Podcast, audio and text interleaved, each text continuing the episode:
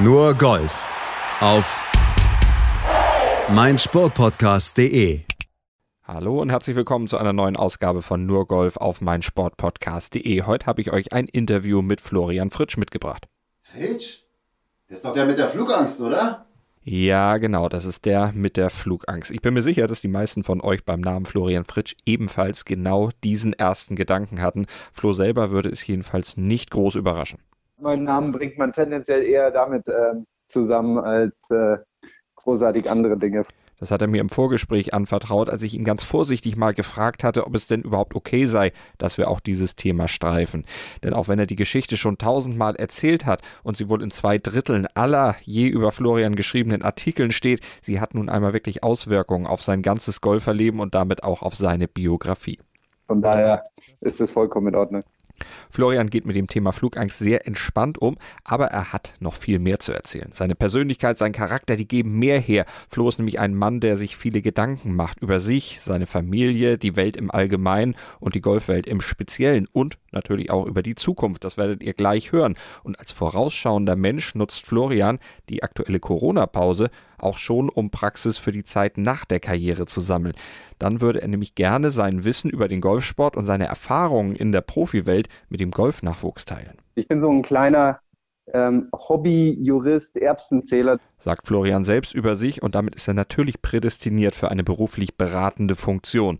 Aktuell nutzt er sein Wissen vor allem auch für sein karrierebegleitendes Hobby, denn Flo podcastet seit einiger Zeit. Er ist also quasi Kollege von mir, auch wenn er das selbst gar nicht so sieht. Deswegen würde ich es mir eigentlich auch gar nicht anmaßen zu sagen, dass ich Podcaster bin. Warum er podcastet, sich aber nicht als Podcaster sieht, warum er zuletzt eine sportliche Achterbahnfahrt erlebte, jetzt schon an die Zeit nach der Karriere denkt, wann das soweit sein könnte und wie er dann sein Wissen teilen möchte, aber auch welche Ziele und Träume er sich bis dahin noch erfüllen möchte, das hört ihr jetzt im exklusiven Interview bei Nurgolf auf meinsportpodcast.de mit Florian Fritsch. Hallo Florian. Hallo, grüß dich Malte. Florian, wir müssen es in dieser Zeit fragen, wie geht's dir aktuell?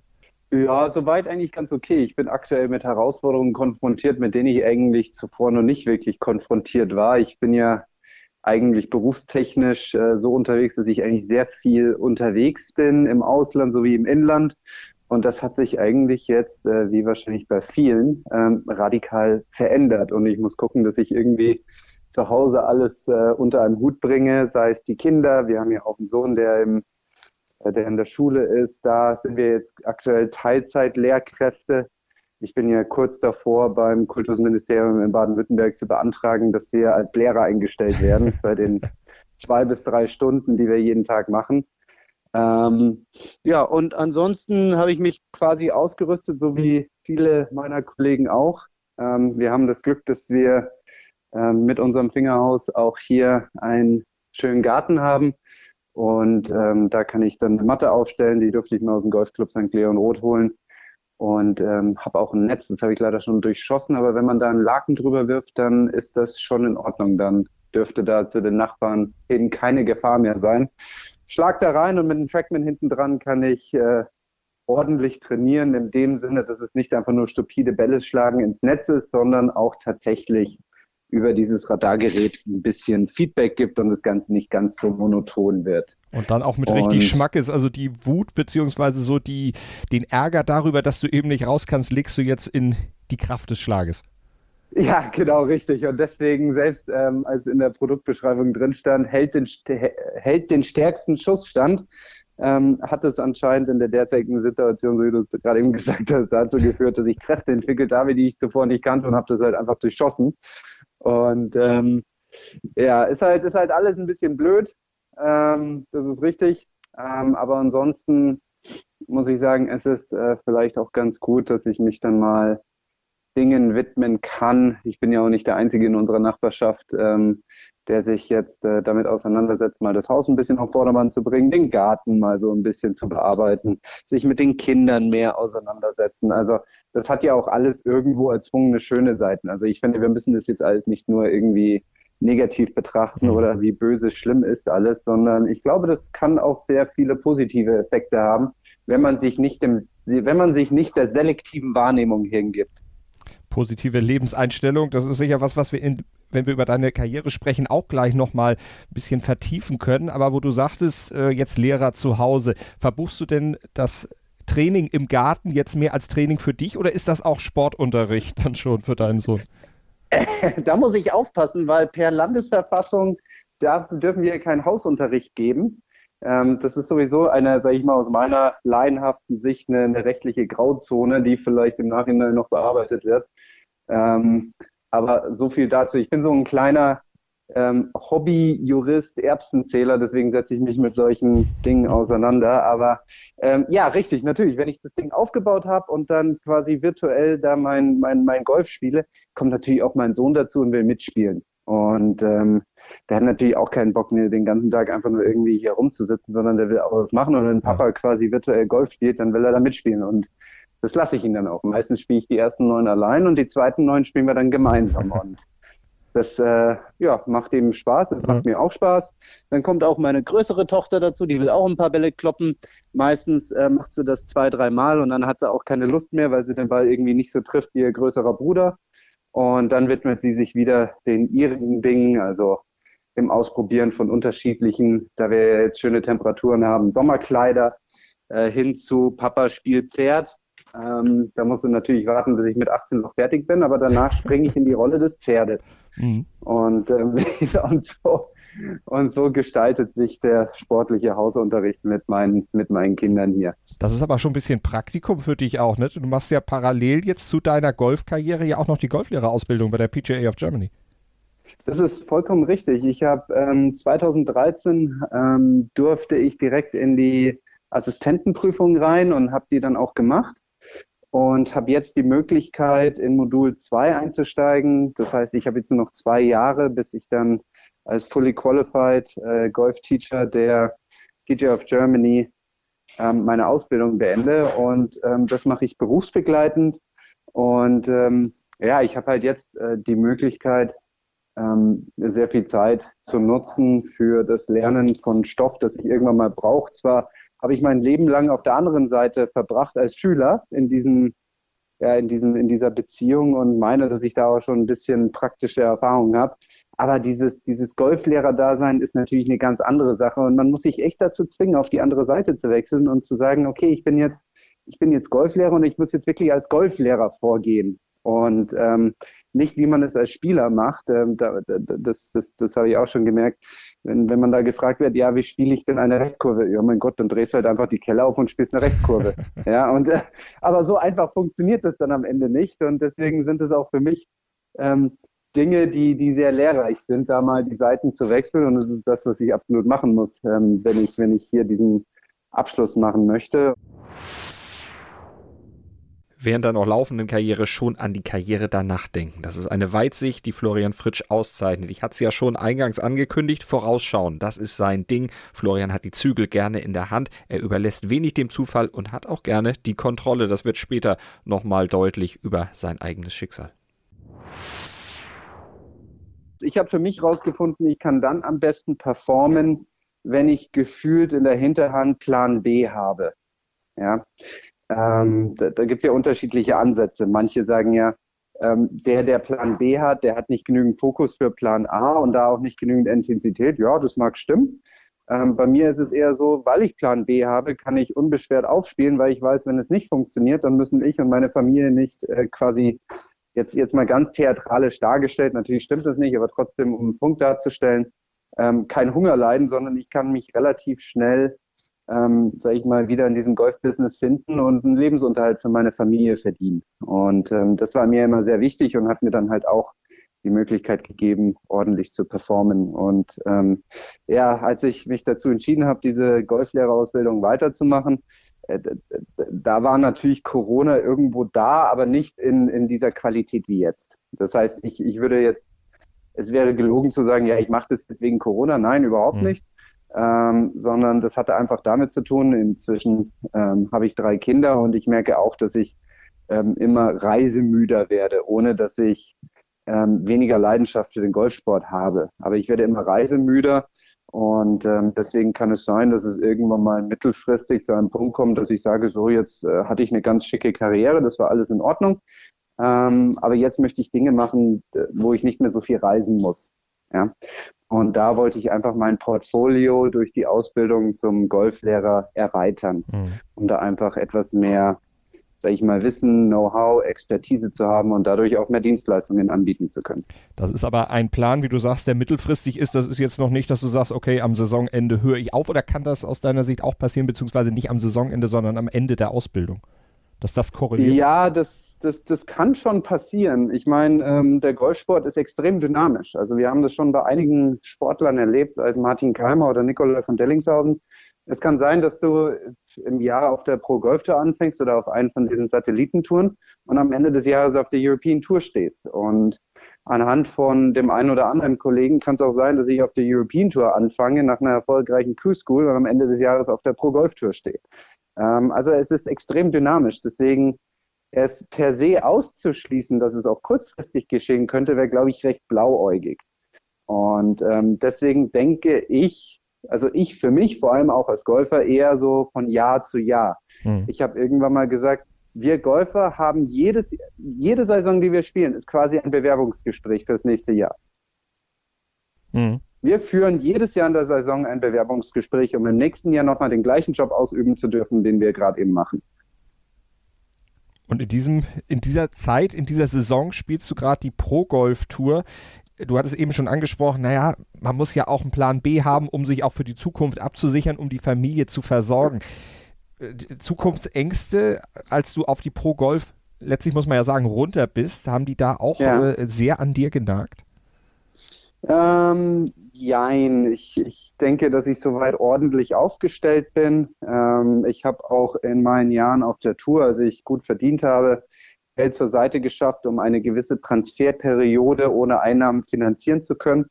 Ähm, also da war ich äh, recht konservativ, mhm. was das anbelangte. Ich habe da jetzt nicht angefangen, hey cool, ich kann mir jetzt das kaufen und ich komme mir jedes, jenes und dann noch das und ein bisschen Jetset dahin ähm, nee, das überhaupt nicht, sondern ich habe einfach Geld zur Seite gelegt, weil ich weiß, es werden Riesenbatzen weggehen für Steuern, für Voraussteuern, für, keine Ahnung, Vorausumsatzsteuern, was weiß ich nicht alles. Und ähm, natürlich auch für eine Zeit, die vielleicht nicht mehr so rosig ist, weil ich früher erkannt habe, ähm, dass nur weil ich jetzt auf der Tour bin, habe ich jetzt keinen in Anführungsstrichen äh, Arbeitsvertrag für fünf Jahre, dass ich jetzt fünf Jahre European Tour spielen kann, sondern das kann auch ziemlich schnell wieder runtergehen bei relativ hochbleibenden Kosten. Und deswegen war es mir einfach wichtig, Geld zur Seite zu schaffen, ähm, um eine gewisse Übergangsphase, Zeitraum ähm, machen zu können.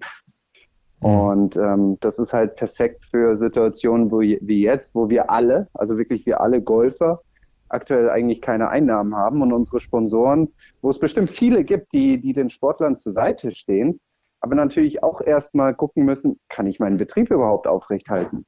Ja, die haben ja, es kann ja sein, dass die sich dann zurückziehen aus ihren Sponsorings, nicht aus dem Grund, weil, weil die Sportler dann nicht spielen, sondern weil sie halt einfach dieses Geld aktuell für andere Dinge, ähm, wie soll ich sagen, aufbringen müssen. Hm. Ich meine, ich, ich, ich kann, ich stelle mir das so vor, ich könnte als Geschäftsführer einer Firma es meinen Mitarbeitern schlecht verkaufen, die in Kurzarbeit zu schicken, aber weiterhin irgendeinen Sportler mit 50.000 Euro zu unterstützen, ja. der kein Golf spielt. Also ja. ich glaube, das wird schwer, sowas zu argumentieren.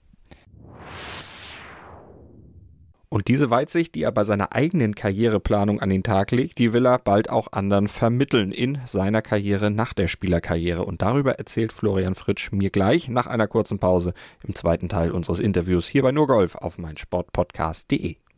Florian Fritsch ist zu Gast hier im Interview bei Nurgolf auf meinsportpodcast.de und im ersten Teil, da haben wir über seine vorausschauende Karriereplanung gesprochen, über einen Plan B, den er immer gerne in der Hinterhand hat, um für alle Eventualitäten gewappnet zu sein. Und diese Herangehensweise ans Leben und an die Karriere, die würde Florian Fritsch gerne jungen Menschen vermitteln, in seiner Karriere, nach der Karriere, ihnen Orientierung geben, um den Weg als Profi vernünftig gehen zu können. Apropos Karriereplanung, ich habe bei golfpost.de in einem Interview mit dir vom Ende des letzten Jahres gelesen, Laufbahnberatung. Das wäre auch was, was du mit dieser Golflehrerausbildung gerne verbinden würdest, um das später mal als Standbein zu nutzen, also eigene Erfahrungen dann auch ein zu beziehen, darin äh, Sportler, einfach junge Sportler zu beraten. Ist das ein Resultat aus deiner eigenen Karriere? Warst du aus deiner Sicht bei deinen Anfängen, bei deinem Werdegang schlecht oder zu wenig beraten? Ähm, es ist definitiv so, ähm, dass wir im Golfsport, vor allem jetzt auch im Amateurbereich, einen, einen immer höheren Professionali Professionalisierungsgrad haben. Das hat wahrscheinlich auch damit zu tun, dass äh, Pros und Amateure jetzt quasi gemeinsam trainieren und zusammenarbeiten dürfen. Seit 2012 gibt es ja dieses gemeinsame Golfteam Germany unter Leitung des Deutschen Golfverbandes, wo auch Profis drin sind.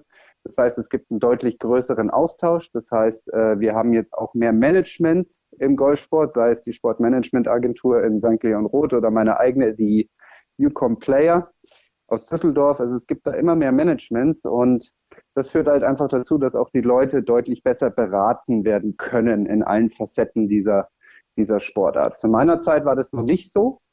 Ähm, also noch nicht so dicht vernetzt, noch nicht so mit Qualitätsinformationen ähm, gefüllt. Ähm, ich weiß, dass ich damals einfach Schwierigkeiten hatte, jemanden zu finden, der übergreifend von ganz vielen Dingen einfach so ein bisschen Ahnung hat, damit man so eine, ja, so eine Karriere skizzieren kann. Also was man halt zumindest kontrollieren kann. Was ich damit konkret meine ist, ich stelle mir jetzt vor, mein Sohn wird irgendwann mal 16, will vielleicht einen ähnlichen Weg beschreiben wie ich. So wen frage ich denn jetzt? Wie, was, was gibt es denn für Möglichkeiten? Ich bin 16 Jahre alt, wie können es denn jetzt aussehen bis 22? Ähm, gibt es, wie, wie, sieht, wie sieht denn das mit einem College aus, mit einem College Golf? Wie sieht es mit einem Pro aus? Wie gut muss ich als Amateur sein, um als Pro wirklich Erfolg haben zu können. Also da geht es auch so ein bisschen um Potenzial und Erfolgsaussichten. Gibt es auch andere Möglichkeiten in Deutschland neben dem College Golf? Aktuell fokussiert sich einfach extrem viel auf dieses amerikanische College-System, wo ich auch drei Jahre drüben war. Aber gibt es nicht auch Alternativen in Deutschland oder in Europa? Ähm, mhm. Es gibt ja zum Beispiel immer mehr Fernunis, an denen ich studieren kann. Das heißt, ich kann eigentlich auch in Deutschland bleiben und einen Uni-Abschluss machen und gleichzeitig Golf spielen. Das scheint sich inzwischen nicht mehr auszuschließen, wie es zu meiner Zeit tendenziell eher war.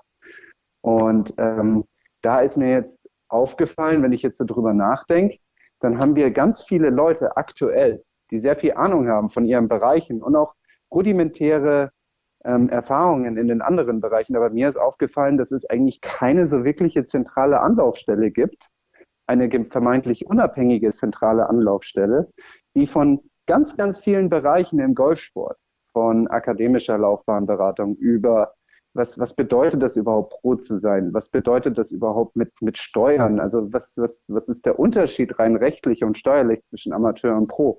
Worauf gilt es zu achten? Was sind ähm, Eindrücke, die man bekommen hat, wenn man die letzte Runde einer Q-School gespielt hat und um die Karte kämpft? Also da geht es auch so ein bisschen um das Thema Coaching. Da gibt es ja ganz viele Bereiche, die ein Sportler abdecken muss, um erfolgreich zu werden oder auch um eine Karriere irgendwie zu planen. Und da fehlt mir in Deutschland irgendwie so ja, eine Institution, Personen, die das alles irgendwie in sich vereinen und da ordentlich Auskunft geben können. Und in diese Richtung möchte ich mich entwickeln. Also eine Marktlücke ausnutzen. Äh, wenn es so eine Situation oder so eine Station und so eine Institution gegeben hätte zu Beginn deiner Karriere, hättest du irgendwas anders gemacht im Nachhinein? Mm, das kann sehr gut sein. Das kann sehr gut sein, weil ich habe damals eigentlich alles selber entschieden. Das heißt, ich hatte eigentlich recht wenig Beratung. Das hatte zum einen ähm, ja, damit zu tun, dass, dass, die, ähm, dass ich die Personen, die ich gefragt habe, ähm, die hatten alle ziemlich ähnliche Meinungen. Also die haben sich nicht großartig unterschieden. Sondern wenn ich zehnmal die gleiche Meinung höre, dann weiß ich nicht, wie viel, wie viele Eindrücke ich da mitkriege.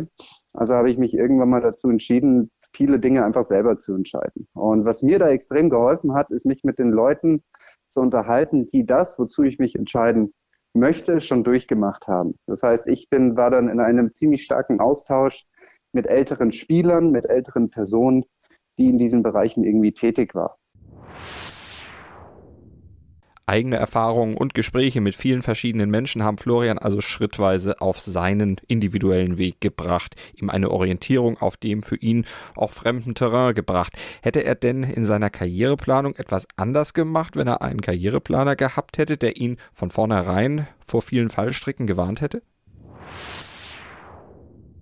Ich, ich, glaube, ich glaube schon, ja. Also es wären ja ganz andere Eindrücke gewesen. Die hätten auf jeden Fall ähm, eine Wirkung auf mich mhm. entfaltet und dann kann ich mir schon vorstellen, dass es die ein oder andere Entscheidung äh, gegeben hätte. Also ganz konkret kann ich jetzt bei mir mit College Golf festmachen. Ja. Also jetzt im Nachhinein, also ich bin rübergegangen und habe damals meinem, meinem College Coach gesagt, ich habe nicht vor, einen Abschluss zu machen. Ich werde zwei Jahre bei, bei dir spielen, dann gehe ich wieder zurück nach Deutschland und werde Pro. Mhm. Und jetzt im Nachhinein muss ich sagen, also wer College Golf macht, der sollte rübergehen mit der Priorität, auch den Abschluss zu machen. Ähm, weil ansonsten brauche ich da eigentlich nicht rüber zu gehen. Ist das im ähm, Golf möglich auf dem College? Weil wir hatten neulich eine Sendung hier bei uns auf meinsportpodcast.de, wo wir über College-Sport in den USA, vor allen Dingen am Beispiel Basketball und Football gesprochen hatten. Und da kam dann am Ende letztlich auch so raus, naja, die, die mit Stipendium da eben sind, mit einem Sportstipendium, die können alles machen, aber zum Studieren haben sie eigentlich keine Zeit. Mm, nee, das würde ich jetzt nicht so unterschreiben. Es ist natürlich unterschiedlich von Schule zu Schule und von Sportart zu Sportart, wie die Coaches drauf sind. Ähm, wir haben ja sehr viele Sportarten und damit einhergehend auch sehr viele Trainer und Coaches und die haben halt alle unterschiedliche Philosophien. Und ähm, bei uns war es ganz klar so, dass wir eine gewisse, einen gewissen Notendurchschnitt halten mussten, um überhaupt spielen zu dürfen.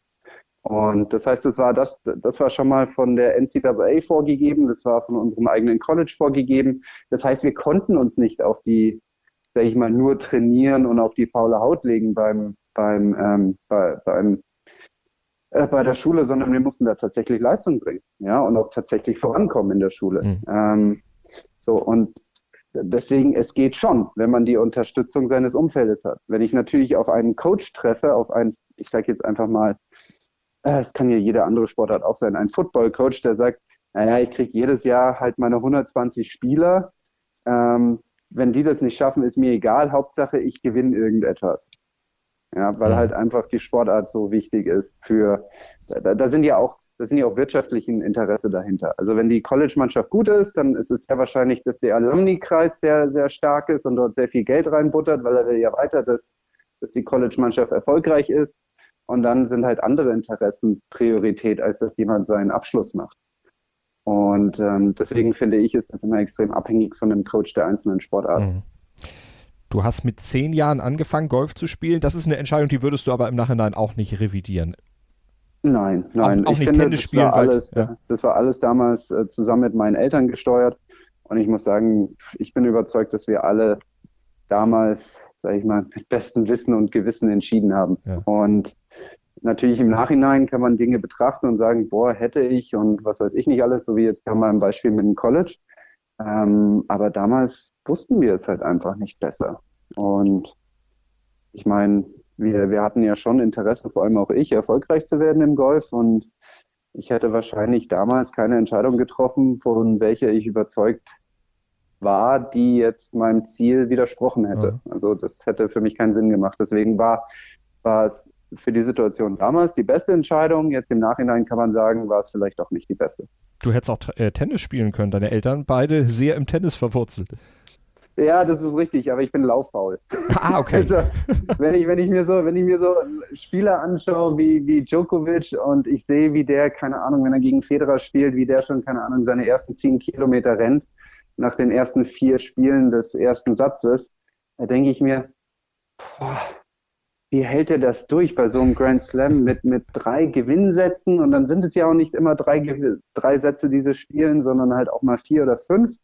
Und das über mehr, das, nee, nee, nee, nee, nee. Lieber, lieber, lieber laufe ich von Ball zu Ball, mache meinen Schlag, kann den Ball zuschauen, wie er fliegt, mich darüber freuen oder ärgern. Und dann laufe ich wieder zum nächsten ja. Schlag. Das ist vollkommen in Ordnung. Und beim Tennis hatte ich halt immer das Problem, ich habe eine schöne Rückhand geschlagen und habe die bewundert. Und während ich sie bewundert habe, schlug halt der Winner wieder bei mir ein. Und weil ich halt da stand und, und dachte halt, ah, die war jetzt echt schön. Ich renne jetzt garantiert nicht zurück in die Mitte des Feldes, um halt dieser wunderschönen Rückhand nicht zuschauen zu können. Also die Faszination Golf, dann eher ja auch das Ergötzen am eigenen Spiel. Ähm, was hat dich sonst noch fasziniert am Golf? Einfach diese, diese, ja, wie, wie, wie variabel es einfach ist. Es, Tennisplätze sind relativ ähnlich. Also ich mache jetzt immer den Vergleich mit Tennis, weil ich ja auch mit Tennis angefangen habe. Mhm. Natürlich gibt es Hardcourts, es gibt Grascourts und was weiß ich nicht alles. Aber äh, am Ende ist das Feld immer gleich. Und beim Golfen ist irgendwie jedes Loch komplett anders, anders als das andere. Es spielt sich jeden Tag auch anders. Und ähm, das, das macht mir einfach sau viel Spaß, da mit einem Gros an unterschiedlichen Schlägen darauf reagieren zu müssen. Ähm, ich bin so ein kleines, ja, ich bin so ein kleiner, verspielter, kindischer Ballkünstler. Und äh, das macht mir einfach Spaß dass ich gezwungen bin, immer wieder unterschiedliche Schläge entwickeln zu müssen. Und das ist auch das, was mich dann beim Golf so gehalten hat. Ich hatte einfach die Ruhe, mich hinzustellen und dann, wenn einer gelungen ist, mich daran zu ergötzen, wie wir es gerade eben beschrieben haben.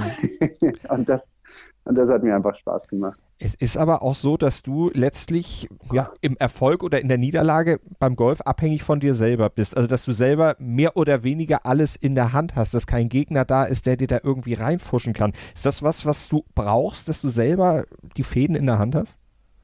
Äh, ja, ich genieße die Auseinandersetzung mit mir selber und brauche nicht zwangsläufig ähm, den Wettkampf mit anderen. Ähm, das, das, das, das macht mir anscheinend nicht so viel Spaß, wenn ich mich mit jemandem direkt auseinandersetzen muss. Dieses Mann gegen Mann, zwei Gladiatoren in, im, im Stadion, im Kolosseum, das ach, irgendwie kann ich mit diesem direkten Wettkampf nichts anfangen. Für mich ist eher wichtig, ich bin für mich alleine, hier ist die Aufgabe, die mir der Platz stellt und ich muss die jetzt irgendwie lösen. Äh, das macht mir ganz viel Spaß. Also ganz mhm. viel theoretisches Denken, ganz viel, okay, wie löse ich das jetzt? Zeit auch dafür zu haben, das macht mir Spaß. Taktisch, strategisch vorzugehen und nicht in diesen direkten Wettkampf reinzugehen. Deswegen war Golf für mich auch von der Persönlichkeit her viel ansprechender als ein, sag ich mal, direkt, direkterer Wettkampfsport. Im Gespräch mit Florian ist bereits mehrfach das Thema Kontrolle haben, Entscheidungen selbst in die Hand nehmen gestreift worden. Das hat den Hobbypsychologen in mir geweckt und uns dann doch auf das Thema Flugangst gebracht. Jetzt wissen ja ganz viele Hörer von uns und auch Golfinteressierte, dass du ja auch unter Flugangst leidest. Äh, diese, ja. diese Fähigkeit, Kontrolle abzugeben oder eben lieber alles selbst in der Hand zu haben, ist das auch was, was äh, bei der Flugangst bei dir eine Rolle mitgespielt hat?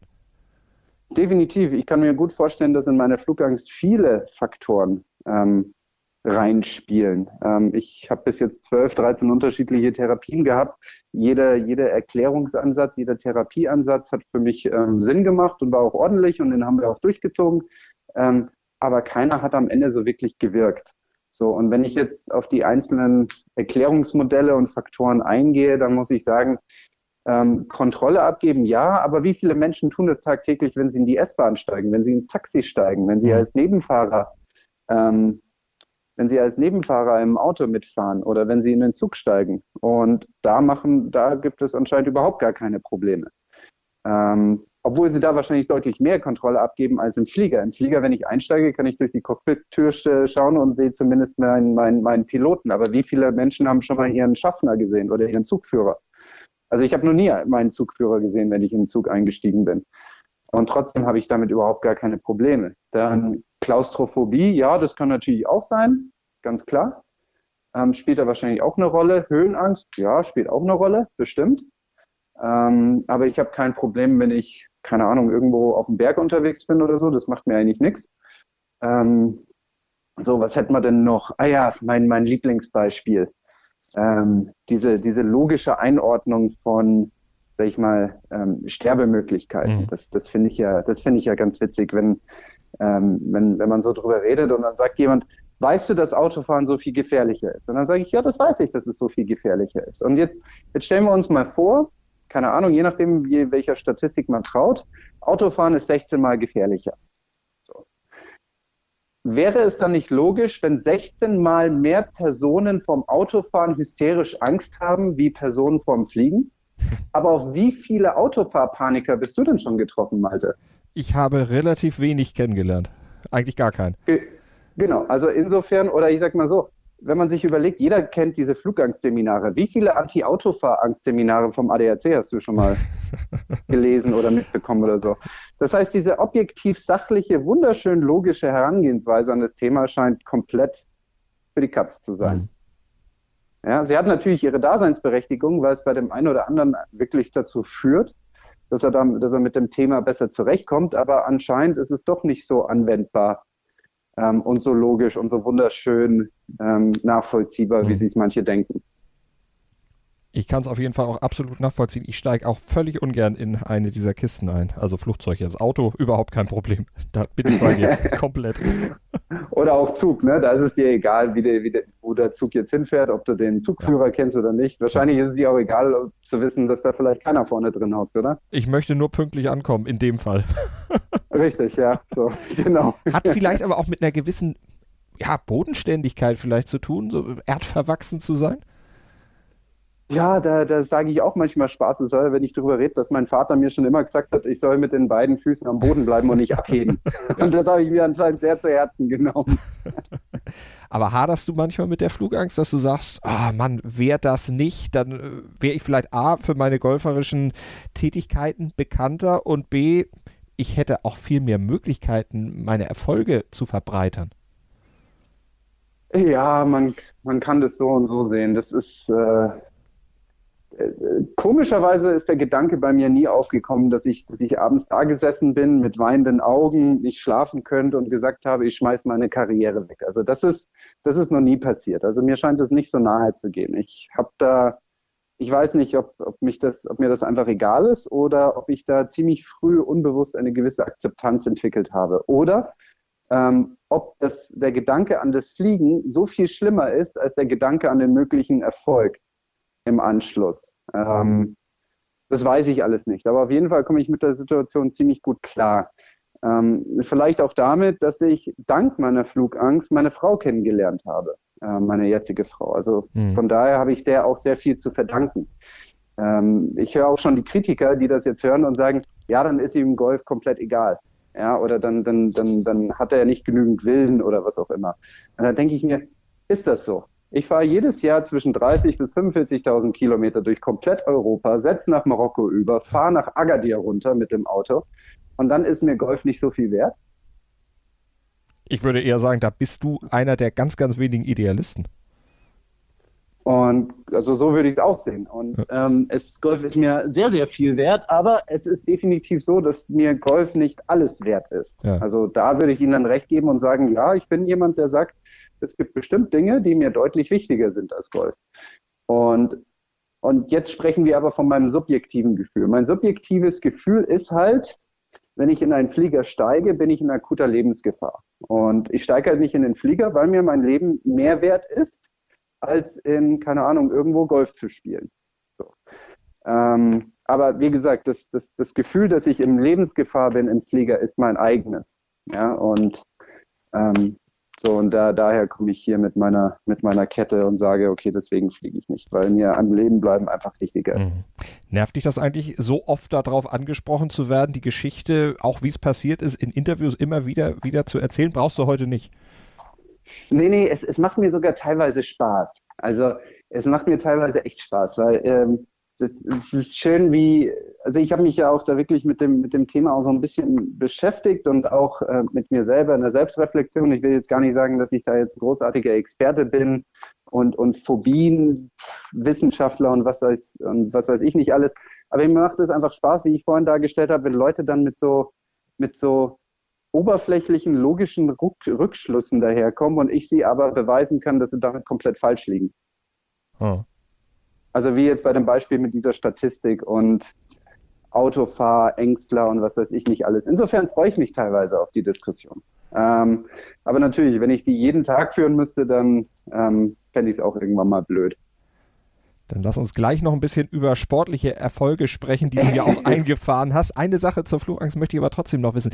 Du, es ist passiert auf dem Flug nach Turin, da ist das bei dir richtig durchgesackt und da hast du vor allen Dingen auch ein Gespräch mit deinem damaligen, glaube ich, Jugendnationaltrainer gehabt, der dir dann gesagt hat, ja, das kann relativ schnell vorbei sein in so einem Flugzeug. Das war jetzt nicht sonderlich pädagogisch, was er da gemacht hat und deine Angst hat er da irgendwo nicht richtig abgeholt. Ist das auch was, was du als äh, als Berater, als Coach äh, definitiv anders machen würdest? Also es scheint so zu sein, dass ähm, ich sehe es, es gibt, es gibt zwei Herangehensweisen für dieses Coaching oder Beraten. Entweder man hat ein eigenes System und man muss einfach Glück haben, dass die ähm, Coaches dazu passen. Ja? Oder man sagt, nee, jeder hat seine eigene Persönlichkeit, jeder hat seine eigenen Glaubenssätze und jetzt ist es meine Aufgabe, auf diese einzugehen und ein System und eine, ja, und eine Art und Weise des Redens zu entwickeln, dass ich mit diesem Coachee am besten klarkomme. Und ähm, beides funktioniert.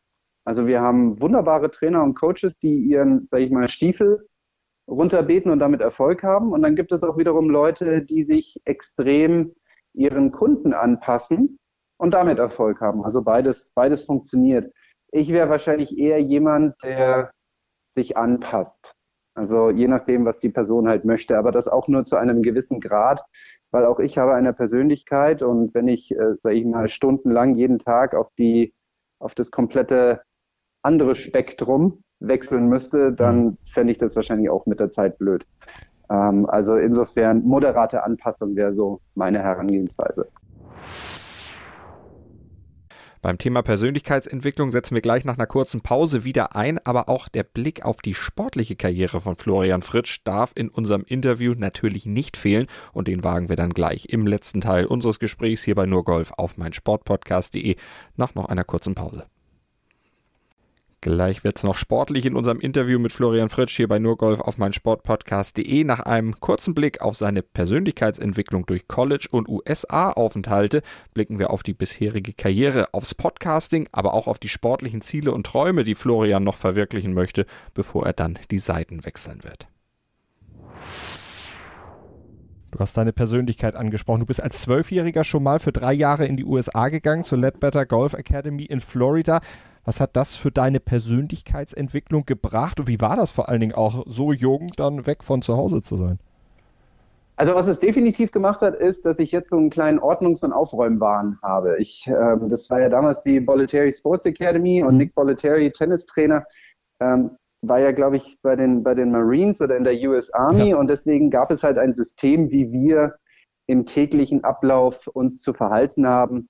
Ähm, die Betten mussten, müssen gemacht werden und so weiter. Und das merke ich halt. Wenn ich, äh, wenn ich mein Bett nicht gemacht habe, dann, dann gehe ich schon irgendwie mit so einem mulmigen Gefühl aus dem Haus. Also für mich sind so ordentliche Dinge einfach, einfach wichtig. Ähm, das merke ich auch jeden Tag, wenn ich mit, mit dem Golfen-Training fertig bin, habe ich einfach dieses unabdingbare Bedürfnis, meine Schläger zu reinigen, genauso wie meine Schuhe. Also wenn, wenn das nicht ist, dann müssen schon wirklich ganz wichtige Gründe da sein, warum ich das an dem Abend nicht machen konnte. Also das hatte auf jeden Fall eine Wirkung auf mich. Ähm, es hat mir auch das Verständnis gegeben, warum Liebe zum Detail wichtig sein kann. Ähm, auch wenn wir dieses weltberühmte Pareto-Prinzip kennen, das natürlich auch seine, ähm, ja, seine, seine Richtigkeit und Wichtigkeit mhm. hat. Ähm, das hat es auf jeden Fall mit mir gemacht und es hat mich, ja, es hat meinen Horizont extrem erweitert. Ich war drüben mit äh, ganz vielen Personen und Kulturen und Glaubenssätzen konfrontiert, auf die ich hier wahrscheinlich nicht äh, getroffen wäre. Und ähm, das hat mich zum einen in, in meiner eigenen Persönlichkeit gefestigt, ja, weil wenn ich dann sage, diese ganzen Glaubenssätze sind alle schön und toll und ich wechsle jeden Tag von links nach rechts, oben nach unten, von äh, hinten nach vorne, dann ist es auch für mich persönlich blöd, weil wenn ich für nichts stehe, erliege ich allem. Ähm, das heißt, ich konnte daran wachsen, persönlich.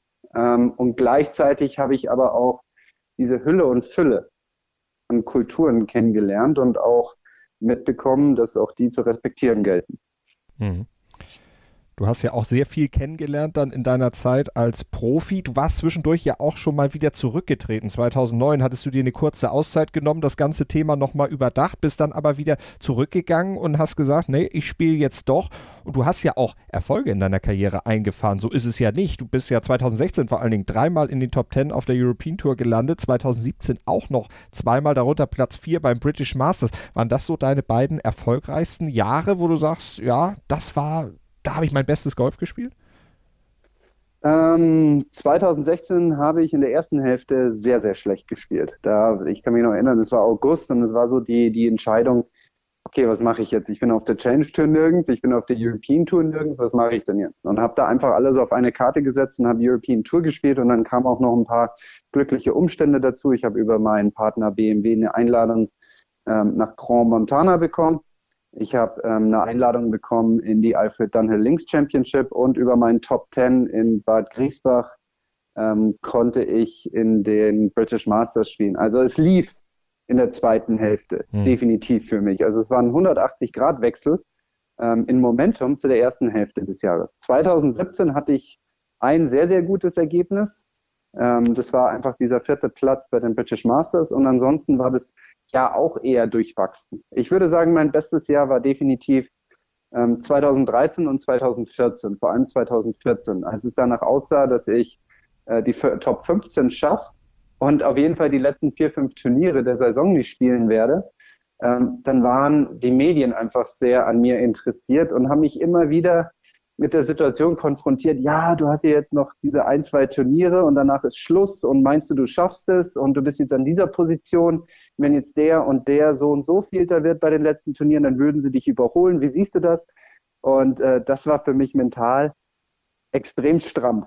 Also ich musste performen, wurde permanent mit der Situation konfrontiert und konnte mich dem einfach nicht verschließen und, und verweigern und musste da mental einfach stabil bleiben und, und performen. Dies ist mir dann auch gelungen. Ich bin in meinem letzten Turnier Zweiter geworden, ähm, um genügend Punkte zu kriegen, um, sag ich mal, hochgradig sicher und in Top 15 zu bleiben, obwohl ich die letzten vier, fünf Turniere nicht spielen werde. Mhm. Und äh, dass ich das geschafft habe, A, über die Saison mich überhaupt in diese Position zu bringen und dann B, in dieser, ähm, sag ich mal, in diesem Umfeld am Ende des Jahres auch noch zu bestehen, das war für mich sehr besonders. Und damit würde ich sagen, war eigentlich 2014 ähm, mein bestes Jahr. Was passierte ab 2018, dass du da jetzt äh, ja dann doch abgesackt bist? Ja, dadurch, äh, dass, dass ich würde fast denken, ähm, dass das eine technische Komponente war.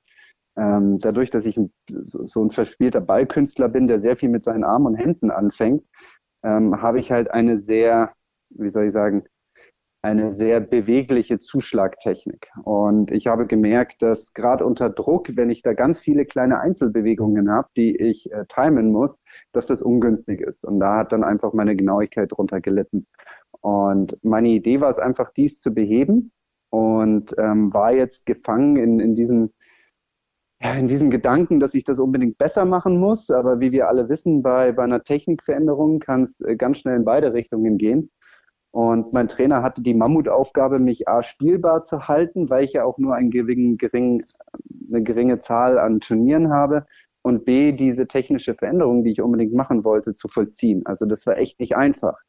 Und ähm, es lief einfach nicht so, wie ich es äh, wie ich's haben wollte. Und deswegen bin ich dann irgendwann mal mit der, ähm, sag ich mal, Brechstange rein und habe gesagt, okay, das muss jetzt unbedingt gemacht werden. So, und das heißt, ich bin ganz hart in die Technikschiene rein und habe vergessen, Golf zu spielen. Und das hat dann aus meiner Meinung einfach dazu geführt, dass ich jetzt dort bin, wo ich aktuell bin. Und daran arbeitest du jetzt gerade. Sind das Sachen, die du dann auch zu Hause in dem von dir vorhin schon geschilderten Setup dann verbessern kannst? Definitiv. Also inzwischen habe ich gelernt, dass ähm, Grundlagen einfach wichtig sind, früh zu legen. Also wirklich nur Grundlagen, Grundlagen, Grundlagen. Ähm, und nicht äh, perfekte Golftechnik, sondern wirklich die absoluten Basics. Und dann entwickelt sich einfach der Schwung, so wie die Person halt einfach schwingt. Und ähm, bei mir war es vielleicht so, dass diese Ballspielerei dazu geführt hat, dass ich zwar sehr gut bin in der, sag ich mal, Variabilität, aber nicht so gut bin in der Konstanz. Und bei dem Versuch, mehr Konstanz reinzukriegen, habe ich mich halt komplett verheddert. Und deswegen würde ich eigentlich heutzutage jedem, jedem raten, dass ähm, man hat halt einfach sein Spiel, so, so, so wie man es entwickelt hat über die Jahre. Darin gilt es, sich ähm, weiterzuentwickeln und zu optimieren. Aber das gesamte System über den Haufen zu werfen, das sehe ich inzwischen sehr, sehr kritisch. Hm. Hast du Kontakt jetzt in der Corona-Pause mit deinem Trainer? Wie macht ihr das? Wie kommuniziert ihr da? Ja, wir haben schon Kontakt. Ich mache ähm, viele Dinge größtenteils selber. Ähm, mein Trainer ist äh, für mich mein Berater. Das heißt, er hat jetzt nicht die sportliche Leitung und sagt mir, was ich jeden Tag zu tun habe, sondern seine Aufgabe ist es, mit Rat und Tat zur Seite zu stehen, wenn ich sie brauche. Das heißt, mal haben wir mehr Kontakt, mal haben wir weniger. Ähm, ich schicke ihm natürlich immer mal wieder ein paar Testergebnisse, die ich dann am Trackman mache. Ähm, vielleicht auch mal ein Schwungvideo und einfach mal zu fragen, hey, passt es so weit oder gibt es da irgendetwas, was du gerne, ähm, sag ich mal, verändert hättest oder angepasst hättest oder trainiert hättest? Ähm, aber darüber hinaus äh, haben wir jetzt keinen großartigen täglichen Kontakt. Mhm.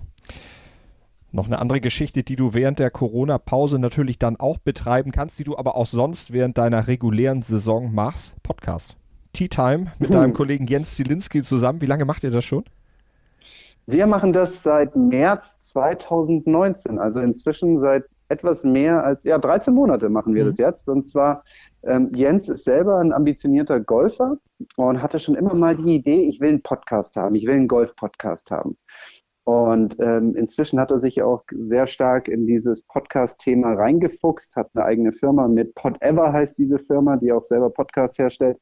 Und da hat er dann, sage ich mal, das äh, Geschäftliche mit dem Privaten verbunden und mit mir zusammen diesen Golf-Podcast Tea Time entwickelt. Und wir versuchen eine Mischung zu kriegen aus Informativ und Unterhaltung und diesen einzelnen Stops. Und das ist uns bis jetzt eigentlich ganz ordentlich gelungen. Da sind wir ziemlich glücklich drüber und haben dann natürlich auch das Riesenglück, dass wir viele Athleten haben, die da mitmachen, die mal mit vorbeischauen und ähm, ja, zu meinen Fragen, die ich dann auch habe, vor allem auch inhaltlich, Rede und Antwort stehen. Und das macht uns soweit eigentlich ziemlich viel Spaß und wir sind gespannt, in welche Richtung sich das Ganze so entwickelt. Aber ich habe dann natürlich das Glück, dass ähm, ich, sage ich mal, kein Podcaster bin, sondern ich einfach nur auf das reagieren muss, was er sagt. Das ist dann am Ende so wie ein Interview führen. Mhm, aber ist ja auch äh, schon mal ein Start in die Richtung. Vielleicht entwickelt sich da auch bei dir noch was raus. Wäre das was, also Medienarbeit, was du dir auch später nach der Karriere vorstellen kannst? Denn ich mal, gut reden kannst du.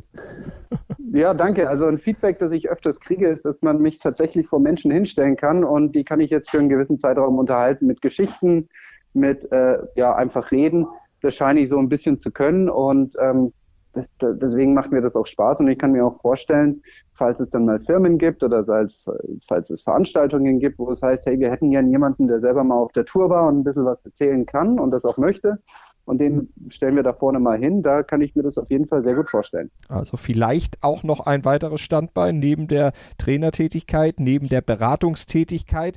Aber erstmal steht natürlich noch ja, das Sportliche auf dem Programm, denn du hast ja gesagt, das ist eher mittelfristig was. Eigentlich ist der Fokus momentan noch auf der Spielerkarriere. Jetzt weiß man nicht genau, wann es weitergeht. Aber gesetzt den Fall, es geht bald weiter. Was sind denn jetzt Ziele, die du dir konkret für diese Saison 2020 noch gesetzt hast? Also, ich habe jetzt seit einigen Jahren nicht mehr gewonnen. Ich würde mal gerne wieder gewinnen.